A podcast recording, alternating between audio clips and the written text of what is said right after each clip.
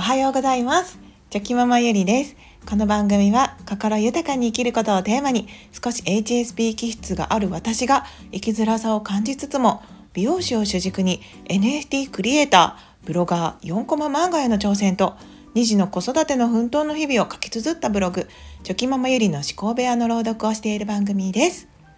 が今日は朗読はお休みの回になります。はい。今日は。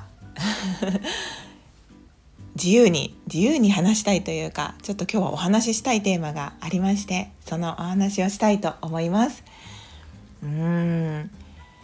先先日ですねえっとお家でまあやっと扇風機を片付けたんですけれども 扇風機の掃除ってめちゃめちゃ面倒くさくないですか？私だけですかね？なんかあの分解できる扇風機はいいんですけれどもえーと、あまりこう細かく分解できない扇風機っていうのはこうなかなか細かいところまでこう掃除が行き届かなくてですねほこりとかがこう取れきれなかったりとかしてなんかすっごくこう大変なんですね。でうちの扇風機はこう分解ちゃんと分解できない扇風機が2台ほどありますのでまあ毎年もう大変な感じで掃除するんですけれどもそれでもちゃんとうん細かいところまではほこりが取れてないなって感じですごくこうこう掃除しつつもすごくこうモヤモヤしながら 片付けるという感じで毎年やってたんですけどもでその中でまあ、今年もまた同じ思いで掃除をしてたんですけどねうんやっぱりこう掃除をしやすい掃除をしやすいようなあの扇風機を買えばよかったなってすごく思いました。何ですかねこう何かを買う時っていうのはあのまあ例えば台所で使うものだったらこう掃除をしやすいとか手入れしやすいものっていう目線も入れないといけないですし目線目線じゃないですね。視点っていうんですかね。はい。で家電もまあそうですよね。メンテナンスしやすいものっていう感じで選んだりすると思うんですけれどもその扇風機を買った時はその視点っていうのがすっぽり抜けていてですね。うん。まあこう置きやすいこう場所にこのサイズだったらあの場所にぴったり置けるなっていう感じで、まあ、そそういうことしか考えずにはい買ったのでやっぱりあれですね。こうメンテナンスのしやすさっていうのはかなり重要なんだなっていうことがうん最近改めてはい痛感しております。なんか使いやすさとか機能の良さとかそういったことももちろんね一番大事なところではあるんですけれども片付けたりするしやすさ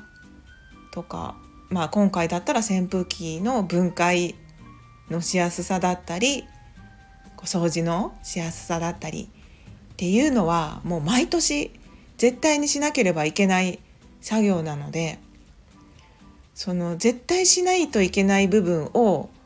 にこう面倒くさいという気持ちが入るようなことがあるとやっぱりすごく億劫になってくるのでうーんやっぱ大事ですね。そういったところを意識して。はい。買うのは大事です。なのでまあまだね扇風機全然動いてますので壊れる気配もなくですね。はい。動いてくれてますのでまあその掃除あの扇風機を使っていくのは使っていくんですけれども、まあ、次回何かを買う時っていうのはそういった使いやすさだけではなくて掃除だったりとかメンテナンスとかだったりですね。そういったことまでしっかり考えることが大事なんだなっていうことを改めて思いました。はい。なんかすごく掃除しながらそのことをですねあーって思いながら掃除してましたので。そうだ。今度このことをお話ししようと思って今日はこのお話をさせていただきました。うーん。ねえもう本当に冬冬が近づいてきてますので、まあ、やっと扇風機が片付けられてすっきりはいしております。なんか大事ですね。ずっと頭の中にこう引っかかっているものがこう解消されていくとやっぱり脳の中がすっきりして、はい、またそこの空いた部分を違うところに使えたりしますのでっぱりそういうふうに整理していくっていうのは大事ですね。